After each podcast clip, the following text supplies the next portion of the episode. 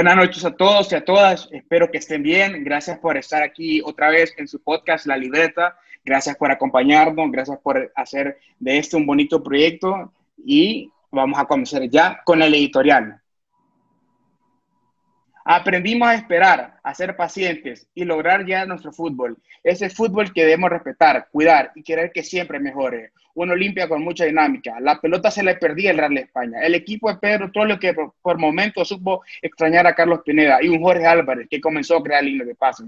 Chirinos queriendo ser de nuevo el Chirino de sus primeras temporadas. Show Benavides nos recordó de su momento, de sus mejores momentos, de su talento, de su ingenio, de la pólvora que lleva en su pie derecho. Pero Mengíbar lo hizo saber que él defendía el arco. Al minuto 59 entró el mago al campo que más le gusta, y el España con dos zurdos en el campo y Show Benavides dirigiendo el juego. Algún día el mago Maidana nos demostrará que quien tiene magia no necesita trucos. Y Alejandro y su zurda, que nos han enseñado que no hay nada imposible. Un jugador que transmite olimpismo y sabe lo que representa esa camisa merengue. Todo parecía que terminaba con un triunfo para Olimpia, pero el jugador sub-20, Junior García, se elevó en en el aire olímpico y anotó para cerrar la primera jornada de este torneo. La espera está valiendo la pena.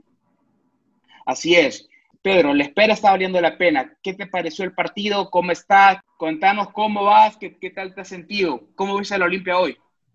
Muchas gracias, Gaspar. Primero que todo, emocionado de que regresó la pasión del fútbol de Honduras. Eh, pues mira, me gustó ese partido porque creo que es un enfrentamiento entre los dos contendientes del título, los dos mejores equipos del país. Me gustó el dinamismo mostrado por el Olimpia, pero siento que eh, sigue eh, esa falta de ritmo competitivo que es normal y que se va a ir tomando eh, a medida pasen las jornadas. interesante resultado y hay mucho, hay mucho, mucho que analizar. Así es, hay mucho que analizar y por acá anda también Carlos Roberto García. Chía, ¿Cómo estamos? Bueno, aquí un poquito, pues, triste que no se pudo eh, hacer, pues, ganar los primeros tres puntos, pero veo un, equipo, pues, que se le hace falta eh, bastante el Toro Benguché. Veo también que no sé qué, pues, qué fue lo que pasó exactamente ahí con el permiso que se le da al patón y varios jugadores que, pues, no están dando la talla como deberían. ¿Y vos quién crees que no está dando la talla, Pedro? Porque ya lo puso Chi aquí en la, mesa, ya lo puso Chi. ¿Quién crees que no está dando la talla? no, la verdad es que es muy sencillo. Ese muchacho Diego Reyes realmente, realmente para mí tiene los minutos contados como titular. espero que el profe Pedro Troglio se dé cuenta de las deficiencias que tiene. un jugador que tiende a fallar. No sé si vieron en el primer tiempo un remate de Arboleda que le quedó el rebote y, increíble cómo se la falló. La verdad es que yo no entiendo, no sé si pensabas de la misma manera, Chía, porque ese muchacho realmente le queda grande la camisa. Para mí sí, o sea, desde que se fue a Olimpia ya, ya había cumplido su ciclo, no sé, pues las intenciones del profe ahí eh, en hacerlo regresar, pues para mí desde antes pues ya se había, ya era cuete quemado, como se dice. Eh, personalmente sí no me gusta pues para nada, espero que mejore pues por el bien del club, pero tendría, pues, prefiero... que jugar algún, algún jugador en especial ahí en la delantera? Bueno, el Torito, pues, hubiera, creo que hubiera preferido subir a alguien de reserva en vez de que, que jugara, pues, Diego. ¿Y, y cómo extrañamos al Torito Benguché? Podríamos ya mencionar el, tema de entrada, ¿cómo lo extrañamos? No, fíjate que acá contándoles un poco eh, de ese fin de semana tan lleno de fútbol, pues estuve viendo al Boavista y pues fue una lástima realmente que no coincidieron en el campo Ellis con Benguche. bueno, ahí vamos. Gracias a Dios se le han dado las cosas bien al Olimpia y tienen un proyecto prometedor en cuanto a, dar más legionarios a nuestro fútbol, que es súper importante para la, para la selección. No, y esto de, darle jugadores a selección, que Olimpia es el principal proveedor de jugadores extranjeros también para la selección, legionarios, como lo conocemos, es importante. ¿Por qué? Porque Olimpia es un equipo referente en Centroamérica. Por eso dicen que es el más grande de Centroamérica. Yo no sé cómo lo ve Bochia. Pues, fíjate que lo veo, o sea, así, para ser honesto, soy Olimpia 100%, pero para ser el más grande de Centroamérica necesitas un estadio. Y Olimpia, mirando, no se sabe, no, pues, no se sabe si va a jugar aquí, si va a jugar en Comayagua, si va a jugar en Dalí. O sea, con pandemia y todo, pero no se sabe, pues. Sí, y no se sabe tampoco por qué, por ejemplo, el, el, el protocolo, el protocolo le permitió una cosa a, a, un, a una parte del cuerpo técnico de la España, el cuerpo técnico de Olimpia. Hombre, unos tenían mascarilla, otros no tenían mascarilla. Sabemos que el protocolo lo permite, pero ¿por qué ese fútbol pasan estas cosas? No lo sabemos. Pero hablemos del partido, hablemos del partido. ¿Por qué, por, por qué le hizo tanta falta a Carlitos Pineda al Olimpia? No, es que acordate que es un, que un jugador que tiene una calidad técnica excepcional eh, y el esfuerzo que hace, el esfuerzo físico es, es, increíble. Entonces obviamente va a hacer falta, pero fíjate que hablando de ese tema, creo que es importante para que recupere confianza Jorge Álvarez. Él estuvo lesionado antes del paro por, por el COVID, él estuvo lesionado y creo que estos partidos van a ser importantes porque se vienen muchos partidos, Gaspar, se vienen muchos encuentros internacionales y tenemos que tener a todos nuestros jugadores en forma. Así que tranquilo, si hace falta Pineda que cumpla su sanción y bueno, eh, se, se vendrá un mejor desarrollo en el fútbol, de eso estoy seguro, es el mejor equipo del país. Y vos sabes que lo, yo creo que aquí Carlitos Pineda le hizo falta mucho a Jorge Álvarez, sobre todo a Jorge Álvarez, porque ellos se conocen, se entienden, juegan de memoria casi, de memoria. Claro, claro. De memoria. Pero fíjate que no sé si viste vos el partido de David Flores. Para mí es un jugador que en este 2020 las cosas le han salido muy bien y pues se ha ganado la titularidad en cuanto a las bajas por lesión y por expulsión. Él ha estado y creo que, pucha, no sé, pero a mí me, yo me atrevería a decir que es un jugador de selección actualmente. Fíjate que yo creo que David Flores va a ser jugador importante Olimpia en los torneos centroamericanos, en la CONCACAF, en, en la CONCA Champions, en todo esto creo que Trollio lo va a usar, porque sabemos que a Trollio le gustan jugadores así, que, que son buenos en la marca, disciplinados, fuertes tácticamente para quitar la pelota. Entonces yo creo que David eh, va a ser por lo menos piedra perfecta para, para este proyecto de Trollio internacionalmente. Chía, no sé qué se le nota, pues, se nota la diferencia, eh, cómo Trollio lo ha trabajado, eh, la disciplina y pues en, dentro del campo se le nota, pues. Eh, hoy vimos, pues, yo creo que sin duda es el mejor jugador del partido. O sea, y se le ve eh, con, pues, con bastante fuerza, se le ve, no se ve, mire, cansado como los otros eh, jugadores pues, de, de, la España que ya sufriendo, pues, ya la factura, pues, del cansancio. Correcto. No, y acordémonos que el España jugó por lo menos 20 minutos con, con un jugador menos. Eso, Claro, ta- eso claro. ta- también cuenta bastante. Y eso, eso lo condicionó claramente, pero sí, lo, lo, lo que dijo Chía, eso es muy de acuerdo, la seguridad, la fuerza con que se le dé la potencia física es muy importante. Y bueno, otro tema que la verdad, no sé si vos estás de acuerdo, Chía, eh, la fuerza con la que entra Arboleda a cada choque, a mí me parece desmedida realmente. Eso, no sé, eso... hablar con él porque a mí, a mí no me parece que un jugador profesional entre a tantos choques. Y un eh, delantero. Sí, un O sea, delantero, recordemos- Chía, un, un Recordemos delantero. que es un delantero, que se supone que el delantero pues le chocan a él, no es el que va a buscar.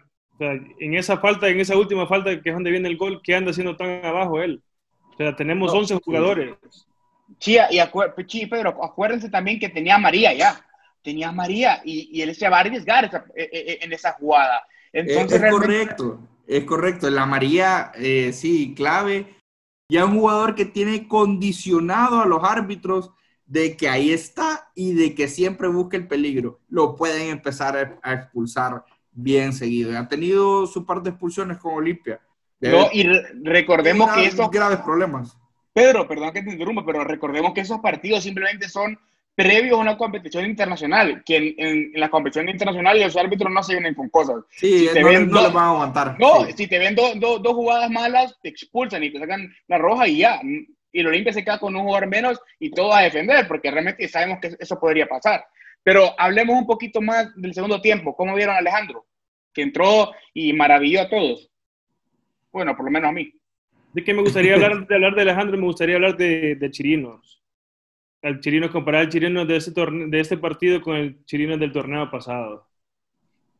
Del Fíjate torneo que- cancelado, pues. Fíjate que yo veo que Chiri quiere recuperar ese nivel, quiere recuperar, tiene esa confianza, la, la confianza siempre la ha tenido, pero el nivel futbolístico creo que estuvo en un momento que un poco bajo. Yo sé que él estuvo entrenando, sé que estuvo haciendo su pretemporada individual con varios jugadores de reserva, con varios jugadores del primer equipo de Olimpia, pero creo que esa confianza, ese dinamismo que le conocemos, va a, va a ser positivo para Olimpia.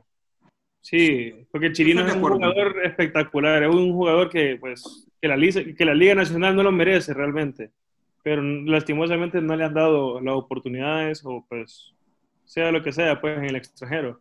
Pero ya que no se le ha dado, pues que aproveche la oportunidad en Olimpia, la oportunidad que le está dando el profe y que pues nos demuestre los aficionados pues lo que es él y que pues se gane su, su llamada a selección, ya que el próximo año nos toca un año bien, bien cargado, que aproveche. Sí, claro, lo que dice Chía es bastante importante. Y es un año bastante cargado en cuanto a la selección, pero lo que, los meses que se le vienen al Olimpia, ahorita es increíble la cantidad de partidos y, aquí no sé, no sé si ustedes han escuchado, pero hay mucha gente que dice, ¿por qué esos fichajes? Tal vez no están de acuerdo con los fichajes del Olimpia. Hay que tener un plantel robusto, hombre, sí. Estamos hablando de que Ever Alvarado, como lateral izquierdo, posiblemente sea titular en la selección y se enojan porque venga Portillo por la edad. Miren, Portillo, el fichaje de Portillo es a corto plazo, es para sacarle el jugo, como dicen, ahorita. Entonces yo pienso que es un buen recambio para tener, pues. Eh, no estaba contento con Axel Gómez, con y ya no están en el Olimpia. Entonces dejen, dejen de trabajar, perdón, dejen trabajar a Trollio. Él sabe lo que hace. Hay que tener un plantel robusto para abarcar todos los partidos. Y estoy seguro que el Olimpia tiene una ventaja competitiva frente a todos los otros equipos con los cinco cambios. O sea, sí, Pedro, ahí vas a ver muchas lesiones de los otros jugadores de los demás equipos y la calidad pues también de los jugadores de Olimpia no, o sea, no le tiene ningún Correcto, eso es lo que te digo, que viene el cambio, ajá, y en la banca estaba Reyes, estaba Maidana, estaba Garrido, estaba Benson, oíme, es una ventaja increíble. No sé qué pensamos, Gaspar, porque para mí a plazo eso le va a favorecer a Olimpia. Mira, yo, yo sabes que lo primero que creo, hablando del primer punto que tocaste, que, que llegue un jugador como por ti, un jugador de experiencia, un jugador que tiene, acumula partido con el Olimpia. Ojo, que no es lo mismo acumular partido en otro equipo, en otra institución, que ser campeón con Olimpia, ser tetracampeón con Olimpia. Se dice fácil, pero no lo es. Tetracampeón con Olimpia, siendo titular en casi todos casi estos torneos, esos cuatro torneos. O sea, lo que le puede dar Portillo en esa posición, no solo a él, a la Olimpia, sino que a los jóvenes también, es importante, es un referente en el fútbol nacional, creo yo, con su edad, con la manera, el profesionalismo que él muestra en el campo.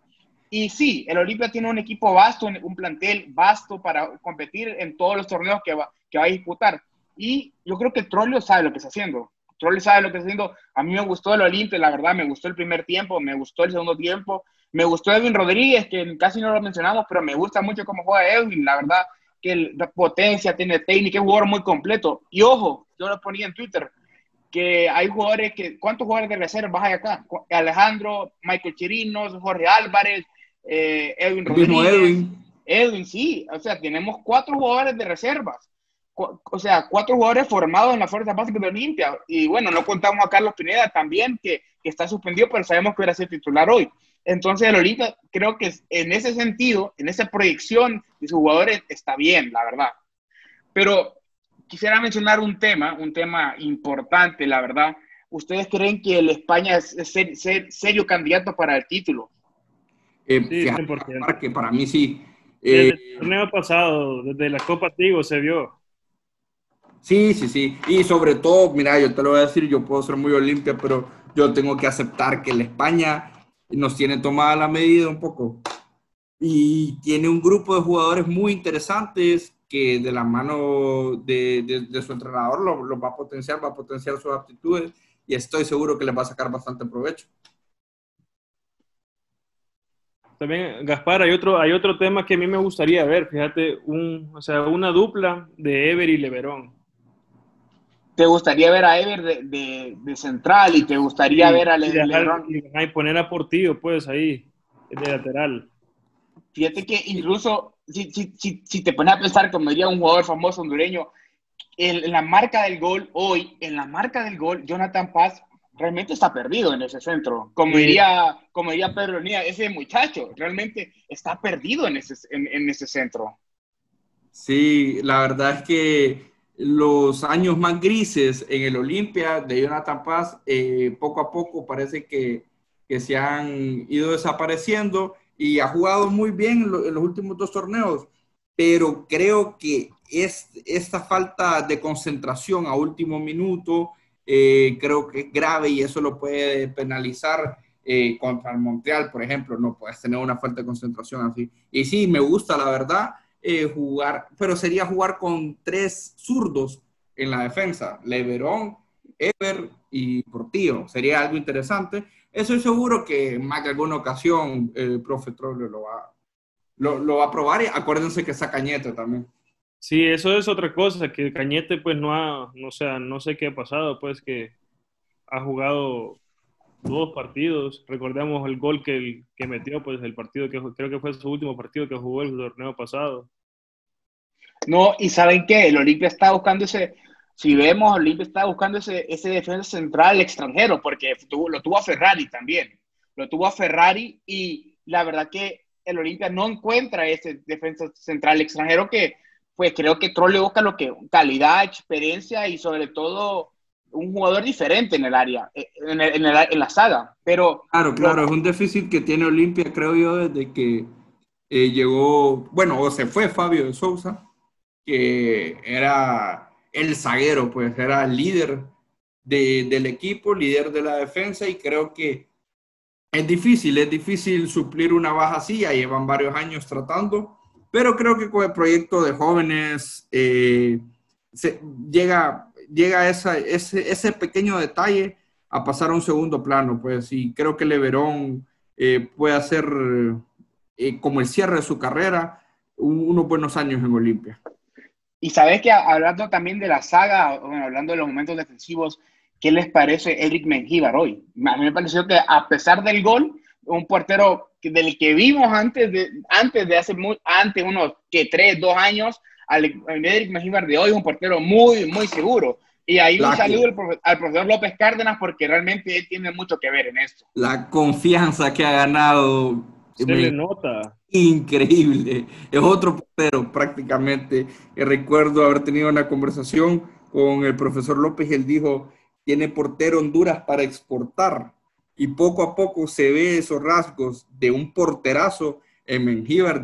ha ganado confianza desde el partido contra el Ciero y ahí poco a poco eh, ha ido avanzando. Miren las grandes atajadas que, hace el día de hoy. Y el gol no, no creo que tenga algo que ver, es algo eh, puntual en la defensa, pues. Son, son, hay que, también hay que recordar que llevamos seis meses parados, pues. Claro, claro, eso con, con, el tiempo. También veo yo que esa cancha, que él, se supone que es la cancha de la selección, también está bien fea también. Esa es otra cosa. Y, otro tema que les debería dar vergüenza, sinceramente. No sé si vieron las tomas de la banca que estaban en la gradería, en las graderías todas sucias y manchadas. Eso no es de un fútbol profesional. O sea, eso es, o sea, da hasta vergüenza, pues. O sea, que es el, o sea, se supone que es el mejor estadio del país y está horrible eso. Y hay, hay, hay que realmente decir las cosas porque el fútbol es, es algo que nosotros queremos exportar, queremos exportar nuestra materia prima, pero también nuestra instalación, queremos que se vea bonito realmente las cosas. Entonces, e, e, para nosotros es importante decirlo y decir las cosas como son, la verdad. Hay que decir verdades. Y ya para ir terminando, ¿qué piensan del Olimpia en la Conca Champions? Pues mira, eh, estoy seguro de que vamos a pasar de, del Montreal y a ver cómo, cómo, nos toca en semifinales. Hay que ver cómo está evolucionando el, equipo en la parte futbolística. Creo que en la parte física está bien y con más competencia va a ir mejorando, pues. Y la verdad, lo que me preocupa del Montreal es la ley del ex de Rommel Kioto, que ese muchacho no está creyendo en un gol de tiro libre. Yo siempre lo he dicho, Kioto, uno de los mejores jugadores de Honduras, solo hay que, él se tiene que centrar en el fútbol y realmente la verdad que nos ayuda para la selección, pues ojalá lo tomen en cuenta y que Olimpia lo sepa defender. Pero, le dije vez, porque yo tengo, o sea, me he llevado con él y le dije que por favor, cuando, ah, cuando iba a ser el partido en San Pedro, que por favor viniera, pero que ya sabía que aquí no tenía que venir a meter los goles. Solo con el Olímpico, solo con la selección podía meter goles. No, pero, y, y, lo que dice sí es cierto, porque en el Olímpico él mete bastantes goles. Y mete goles con la selección y, con el Olimpia metía bastantes goles. Pero hay que decirle a Kioto que es el celular de vez en cuando, hay que decirle que es el Instagram, hay que decirle, decirle que dé las respuestas de esa manera. Hay que, de alguna forma, que se centre en el fútbol, porque como dice Pedro, si él logra centrar en el fútbol, va a ser mejor futbolista todavía. Y eso es algo verídico, algo que se puede comprobar. Realmente, si él pone más atención en lo que está haciendo, que, que, que no cree nadie tampoco. Y, y realmente, ¿cómo creen que, creen que Olimpia está para ser campeón de la Conca Champions con el plantel que tenemos? Bueno, tenemos un plantel bastante grande, con grandes jugadores, pero estamos hablando de ya de ligas mayores, Gaspar. Eh, yo confío de que vamos a competir de la mejor manera y tengo la fe puesta en el equipo y vamos a esperar, pues, ¿sabes? ¿Sabes qué es lo bueno? Que somos el único equipo de Honduras que tenemos esa gran preocupación de tal vez enfrentarnos en semifinales. Qué pequeño problema, ¿verdad? ¿Qué te parece? Hay que recordar que vamos a estar en tres torneos. Sí, correcto. Este, o sea, esa Coca Champions no se ha dicho qué fecha va a reiniciarse, pues. Y ya tenemos. Y la Coca que estamos esperando eh, ya rival, pues. La que los motagüenses decían que no, lo que no funciona, que no servía y la han perdido dos veces, decís vos. Claro, que, que, era un torneo de chiste y grandes lloretas cuando la pierden y, de locales. Pero bueno, curioso, ese tipo de gente es bien curiosa, da, da bastante risa. Sí, da bastante risa. Hoy, hoy que vi, pues pasé por el Twitter, yo no sé, como que ellos celebran que Olimpia empate o pierda. O sea, que se enfoquen en lo que... Ah, no, olvídate, olvídate. ¿Qué pensamos de eso? No, no yo, yo, solo quiero, yo solo quiero decirles que eh, Javier Portillo tiene un tetracampeonato y tal vez con esto cerramos ya porque le han de estar zumbando los oídos los montagüenses y... Y a disfrutar pues el resto del torneo, viene empezando, pues agradecemos que pues la liga pues se dignó a, reiniciar el, el torneo. Y también esperamos la nueva piel del Olimpia, ya que pues eh, dos patrocinadores se retiran, entonces vamos a ver la nueva piel a partir de esta semana. Entonces también ahí se viene partido en casa, la barra del Olimpia también va a parte del show también. Bonita, bonito eh, recibimiento que tuvo el Olimpia hoy bueno, ayer fue, creo, ¿verdad? No, hoy fue el banderazo. El banderazo, sí, el banderazo en el Copán. Sí, llegó bastante gente, la verdad. Pedro, ¿algún saludo para alguien en especial? No, bueno, eh, muchas gracias por la oportunidad y un saludo a aquellos que siempre están pendientes del, del mejor equipo de Centroamérica y que cualquier empate lo celebran como un gane o como un tricampeonato de ellos. Es una lástima, pero les mando un saludo y un gran abrazo. Chía. No, yo quiero pues un saludo pues ahí a, los aficionados olimpistas y a seguir apoyando al club. Eh, un saludo ahí al profe si nos llega a escuchar y eh, ánimos que este torneo pues se viene a la 32. Así es, Chía. Esperemos que sea un bonito torneo. Ahorita pasamos al segmento de la libertera con Gigi Valeria, que estarán con el entrenador Luis Perdomo, hablándonos de su paso en el fútbol femenino de Honduras.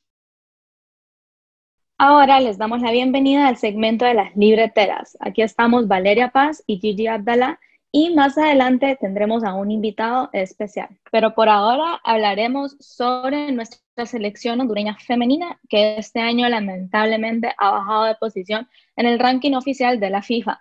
Nos encontramos en lugar número 116 con 1.136 puntos y de todo Centroamérica solamente superamos a Nicaragua. Les cuento que el año que mejor ranking hemos han tenido nuestras futbolistas fue en el año de 1998, que estuvieron en el puesto 83. Y bueno, este año nuestro presidente de la, de la federación, lo siento, se dio cuenta que este es un gran problema. Y Jorge Salomón habló antes de que viniera la crisis, según un artículo que publicó Díaz, él dijo que tenía un plan para mejorar lo de la situación de nuestra selección, porque esto no podía seguir así y en ese plan mencionó crear em, centros piloto, también dijo que iba a traer jugadores extranjeras eh, y mencionó eh, especificando Estados Unidos y también dijo que iba a seguir fortaleciendo las categorías menores. Igualmente, también se le preguntó sobre lo que era eh, crear una liga nacional femenina, así como la tiene Costa Rica, porque eso sería un gran paso para el fútbol femenino hondureño, pero él con confianza, así tranquilamente respondió que no, que Honduras está muy, pero muy lejos de llegar a ese nivel en el fútbol femenino. Pero bueno, aquí no todo es malo, en la libreta hablamos de cosas bonitas, de cosas buenas y Gigi, por favor, contanos lo que ha sido tu experiencia con la selección. Así que adelante, toda la palabra. Gracias, Valeria. Eh, es un placer contarles de mi experiencia. Voy a contar una experiencia buena y una experiencia no tan buena. Eh, al principio yo estuve todo mi último año en la escuela en el proceso de la selección. Sacrifiqué muchas horas con mi familia, con mis amigos, pero bueno, todo el mundo sabe que eso se tiene que hacer si uno quiere lograr sus sueños. Pero, como dijo Valeria, hay hay mucha gente que no cree en el fútbol femenino hondureño. Entonces eso quiere decir que no hubo tanto apoyo. Cuando nos concentrábamos, íbamos a lugares que tal vez no estabas acostumbrada, pero te tenías que acomodar. Entonces, una vez que nos llevaron a Nicaragua y, pucha, todo el mundo en la selección emocionado, que no sé qué, concentración en Nicaragua, llegamos y no era un hotel, no era un hotel cinco estrellas, no era un hotel que no era cinco estrellas, o sea, ustedes ni se imaginan, era un cuarto gigante con camas literas. Habían como 50 camas literalmente. Y pues te tocaba dormir así, acomodarte, y yo solo me acuerdo, yo solo decía, Dios mío, solo me quiero despertar y que ya sea hora de el entreno porque no puedo creer que estoy viviendo esto. Y pues, o sea, esa experiencia, podio, nos daban pescado y como no estaba terminado de cocinar y yo solo quedaba como, Dios mío, tengo que comer, no sé qué hacer y no es como que uno puede llevar galletas o algo más porque estás en una vida que todo el mundo sepa que no todo es bonito, hay cosas que tenés que enfrentar, enfrentar. A lo largo esas cosas te van a hacer fuerte y pues te van a hacer salir de tu zona de confort, pero como les digo, no estamos pidiendo un hotel cinco estrellas, pero estamos pidiendo una manera de descansar tranquilamente y saber que vamos a llegar descansadas a las prácticas. Ahora pasamos a la experiencia bonita. Eh, el premundial en San Pedro fue algo inolvidable, como he mencionado varias veces. Estuvimos a nada de llegar al mundial, estuvimos a un partido, fue la final tercero y cuarto contra México, pasaban al, mundial. Entonces estuvimos súper pegadas todo ese partido, lo terminamos perdiendo, pero detrás de ese partido quiero que sepan que yo iba a ser la portera de ese partido. El entrenamiento, un día antes del partido me dijeron como, ok, tener camisa, guantes, porque creo que vas a ser la portera del partido contra México. Y yo, wow, cambiar el chip a ponerle ganas, ni modo, y como a mí me encanta ser portera, yo como, pero mm, no me esperaba ser portera en un premundial y tener ese peso encima. Literalmente como que cinco minutos antes de empezar el partido, el uniforme de portera ya estaba guindado en el camerino y todo en mi, en mi puesto, y me dijeron como, vas de delantera. Y yo como, Dios mío, ¿qué está pasando? Literalmente, porque nuestra portera se había lesionado. Pero sí, fue un partido inolvidable. Eh, estuvimos bajo un clima extremadamente caluroso, o sea, llevamos cinco minutos, ni cinco minutos, no habían empezado el partido y ya estaba a chorros, o sea, ustedes saben ese calor de San Pedro. Pero saber que estábamos como a nada de llegar al mundial nos dio mucha esperanza y pues, como mencionamos, queremos que crean en el fútbol femenino y por eso mismo tenemos al invitado especial que se llama Luis Perdomo. Ha sido entrenador de la selección femenina de Honduras sub-20 y ha tenido varios procesos con diferentes equipos de mujeres. Así que es alguien con muchísima experiencia y con buenas historias que vamos a escuchar. Bueno, seguimos. Aquí tenemos al invitado especial, Luis Perdomo, que nos trae mucha sabiduría del fútbol porque es un, fue un gran futbolista y creo que lo sigue siendo. Entonces vamos a empezar. Por si quieres saludar, Luis. No, claro para mí es un honor es una honra. Bueno, Dios me ha enseñado a honrar a la gente y creo que ustedes, pues con este programa, al nomás yo irme, sé que esto va de menos a más, ¿no? En el rating y en todos los niveles. Siento que eh, eh, es una agradable sorpresa verte, Ginan, desde hace mucho tiempo, desde la última vez que te vi, creo que fue cuando te dirigí en la selección en, el, en 2015, er, em, rumbo al Mundial de Nueva Guinea. Y lamentable, pues no se, pudo, no se pudo calificar por muchas situaciones, pero bueno, creo que hablaremos de eso en un ratito. Mucho gusto a todos. Gracias, gracias Luis. Pues la primera pregunta, eh, como usted mencionó, fue, fue entrenador de la selección en el 2015. ¿Cuál era su objetivo siendo entrenador de la selección femenina? Bueno, desde que yo firmé contrato con la Federación de Fútbol de Honduras, mi, mi intención siempre fue formar un equipo que pudiera eh, pues llegar ¿no? a un mundial por primera vez y siento que se formó ese equipo. Creo que se hizo una muy buena escogencia de jugadoras. Eh, al final del torneo, ya me estoy saltando mucho, ya se llegó a pelear por el tercer lugar, por el tercer puesto a ese mundial contra México lógicamente pasaron muchas situaciones dentro de la selección que no se, llegó, no se logró llegar a ese objetivo por circunstancias adversas dentro de la federación, que todavía hasta el sol de hoy pues se están viendo, no hay fútbol femenino, el, dinero va destinado a otros, a otros lugares que no debiera, pero mi objetivo final era ese, llegar por primera vez a un mundial, que iba a ser difícil, claro, pelear con potencias como Costa Rica, Estados Unidos, Panamá, Nicaragua, eh, países que ya están formados, tienen una liga profesional donde hay un pago de vivienda a las jugadoras, se le da comida, se les da un sueldo. Eso eh, es muy difícil, ya que hay jugadoras que juegan, hay jugadoras en Estados Unidos que estudian allá, eh, de repente guatemaltecas de padres guatemaltecas, pero que son americanas, pero de padres guatemaltecos, costarricenses, que, que, son nacidas americanas, pero de padres costarricenses, vienen y juegan con su selección. Solo en Honduras no se mira eso, ya que eh, pues ha habido problemas con los directores técnicos que han habido ahí, ya que no les gustan los jugadores extranjeras, y, y ni modo, se tiene que adaptar uno a, a la jugadora hondureña. No es que no hay jugadoras hondureñas, hay muchas, pero si nosotros ponemos todo en la balanza y, y sacamos lo mejor, está en Estados Unidos. Ahí está el mejor fútbol y, y, las mejores universidades y ahí pues se entrena a otros niveles que nosotros todavía no hemos llegado. Muy bien. Eh, a Jorge Salomón se le preguntó sobre si tenía un plan o algo para mejorar la situación actual de la selección femenina. Y usted mencionó lo de las jugadoras extranjeras y él exactamente mencionó ese punto y dijo que sí, que, al, que él estaba en el plan de la federación traer jugadoras del extranjero y también se le preguntó sobre una Liga Nacional Femenina, así como la tiene Costa Rica, que usted mencionó también, y la Liga Nacional dijo que no. A las jugadoras del extranjero dijo que sí, y la Liga Nacional dijo que no, que eso está muy lejos. ¿Usted qué opina sobre esto? ¿Usted opina que los beneficios se notarían a corto plazo? ¿O, o en sí qué opina sobre este plan que ha mencionado el presidente? si hay algo que he aprendido, ¿no? Conociendo a Dios es a decir la verdad, no puedo mentir.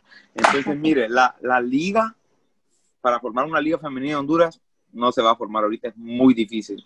Primero, no, no están, eh, eh, la estructura no está, eh, como decir, no hay capacidad para poder, poder formar una, una, liga femenina. Que hay jugadoras con ganas, sí lo hay, pero necesitan muchas, muchas cositas para poder tener eso. Primero, tener un dinero destinado exactamente solo para el fútbol femenino y que, y que cada equipo que está formado tenga eh, la capacidad monetaria para poder eh, eh, pagarle a las jugadoras. Es más, con esto les voy a volar la cabeza, como se dice en el ámbito hondureño, ¿no? Yo, ni en la selección de Honduras femenina se les paga a las jugadoras. Increíble. O sea, las jugadoras no ganan ni un centavo no se les da ni indumentaria, no se les da ni uniformes para que puedan llevar a su casa y tener un recuerdo. Las jugadoras tienen que rogar para poder quedarse o robársela a final de cuentas después de un partido para no para poderse quedar con un uniforme, ya que no se les da absolutamente nada ni ni implementos deportivos. Entonces, es bien difícil, si la cabeza no está bien, es muy difícil que se haga algo abajo en el cuerpo. Eh, en el aspecto de las jugadoras extranjeras, eh, y nosotros creo que Gigi Ginan se acuerda de esa jugadora de Lexa. Ella fue una jugadora que fue la mejor jugadora del torneo en ese, en ese momento eh, a nivel de Honduras. Y esa niña vivió dos meses en mi casa porque la federación no le quiso pagar. vivió dos meses en mi casa, nosotros la alimentamos, los padres nos mandaban no lo económico para alimentarla y en muchos momentos pues la llevábamos, la traíamos porque ella no era aceptada por la federación y no era aceptada por el director técnico en ese momento, Escalante, que, que no sé cuántos años ya tenía de estar ahí. Yo nunca voy a hablar mal de un técnico, simple y sencillamente le estoy diciendo lo que pasó. Y bueno, llegó en un punto que, que esta niña, pues yo creo, escuche bien esto, yo creo que si ese entrenador en todo el tiempo que esa jugador estuvo en la selección le habló dos veces, fue mucho. Nunca tuvo comunicación con ella, jamás le dirigió la palabra. Entonces, eh, es más, usted puede ver un video donde se le anota un gol, si no me equivoco, creo que fue a Canadá o, a Jamaica. Es más, creo que fue, eh, esta, fue un pase de Ginan a ella. A Jamaica, sí, me acuerdo. A Jamaica creo que fue, todo el mundo en la banca celebra el gol, menos él. Porque, porque quien echa el gol es el ex eh, había algo en contra de ella y ella pues como venía de una, creo que es la tercera universidad mejor en el ranking de fútbol de Estados Unidos, que es South Carolina, eh, esa universidad está rankeada en el número 3 o 4 de Estados Unidos. Esa chica venía de ahí, venía de procesos de selección. Es más, la selección mayor de Colombia la, la optó por eh, de hacer una convocatoria el año pasado, pero lamentablemente ya se lesionó. Pero ahí está, es más, la hermana menor también va para ese, para ese lugar. Y lo que le quiero decir con esto es que ellos nunca han aceptado los jugadores extranjeros. O sea, no, eso yo porque estuve ahí adentro. Por lo menos el cuerpo técnico que ha estado ahí nunca lo ha aceptado. Y hay un cuerpo técnico en San Pedro Sula que tampoco ha aceptado eso. Entonces, eh, hay muchas cositas que se dan, pero como te digo, y a la liga hondureña está muy difícil de, de poderse formar. Es bien difícil la liga femenina. Y si se forma ahorita solo así por formarse, va a ser un, un, un, despelote, por decirlo así, va a haber mucho, mucho, eh, eh, no, va a haber, va a haber, no va a haber un control porque estas jugadoras, eh, hay equipos que cancelan, dicen, no tengo muchas para este domingo, vamos a hacerlo para el otro, o sea, es así que se maneja, como una liga burocrática. Y como mencionó, pues hay muchas debilidades en el fútbol femenino de aquí del país pero ¿cuál es alguna que, una fortaleza y una debilidad que resalta en, el fútbol femenino hondureño? Mire, la fortaleza es que hay mucha gente queriendo aportar, mucha gente que quiere eh, meterse de No es más, la número uno son las jugadoras, pues ellas ya la quieren en la liga. Esa es la fortaleza. Si usted no tiene jugadores, ¿cómo la va a formar? Entonces la fortaleza está ahí. Las jugadoras están ahí. Lo que no hay es directivos. Entrenadores hay para formar la liga hay entrenadores. O sea, está la gente lista para poder entrenar los equipos. El problema es la infraestructura, no la hay. Las jugadoras, ninguna de estas jugadoras, ninguno de estos equipos tiene una cancha para las jugadoras. Usted va al Saprisa de Costa Rica, el equipo de Saprisa femenino tiene su cancha. Va usted a la, la Juela, tiene su cancha. Eh, es más, hay jugadoras, hay dos jugadoras, una que está jugando en primera, que es Catherine, eh, ella está en primera división en Costa Rica, es la única hondureña ahí. Y Diosara, que está, creo que está en segunda. De ahí usted mencióneme una jugadora que está jugando en el extranjero, en Europa, o, o que está jugando en equipo o, en una eh, universidad de primer nivel en Honduras, no, en Estados Unidos no lo hay. No hay absolutamente nada. Jugadoras hay por doquier, pero la infraestructura no está. Bueno, entrenador, le agradecemos muchísimo que haya estado con nosotros en este episodio y bueno, ya lo escucharon, tenemos jugadoras motivadas, tenemos entrenadores, gente que cree. Lo que falla en esta fórmula es la infraestructura y sobre todo la directiva. Y por eso es que nuestro fútbol femenino no se está desarrollando. Pero bueno, esperamos que lo hayan disfrutado y los esperamos en el próximo episodio aquí en Las Libreteras. Hemos llegado al final de nuestro cuarto episodio. Les recuerdo que nos sigan en nuestras cuentas, la Libreta Podcast en Instagram y la Libreta Pod en Twitter. Además, quiero mandarles, señores, y señoras, un saludo a nuestro CM de Twitter que mantiene nuestra comunidad alegre y motivada durante la semana. Hasta la próxima.